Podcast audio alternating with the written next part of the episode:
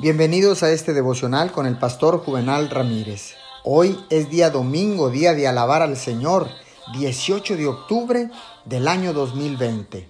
La palabra dice en Primera de Tesalonicenses capítulo 5 verso 23 que Dios mismo, el Dios de paz, lo santifique por completo y conserve todo su ser, espíritu, alma y cuerpo irreprochable para la venida de nuestro Señor Jesucristo.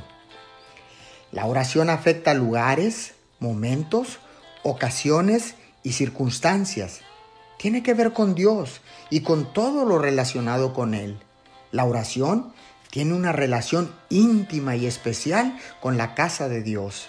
Una iglesia debería ser un lugar sagrado, apartado para la adoración a Dios. Como la adoración es oración, la casa de Dios es un lugar apartado para la adoración. No es un lugar común, es donde Dios hace acto de presencia, donde se reúne con su pueblo y donde se deleita en la adoración de sus hijos. Oremos, Dios Todopoderoso, gracias porque podemos reunirnos con otros en la iglesia para adorarte y estar en tu bendita presencia. Ayúdanos a mantener tu casa como un lugar sagrado de adoración y de alabanza. En el nombre de Jesús, amén y amén.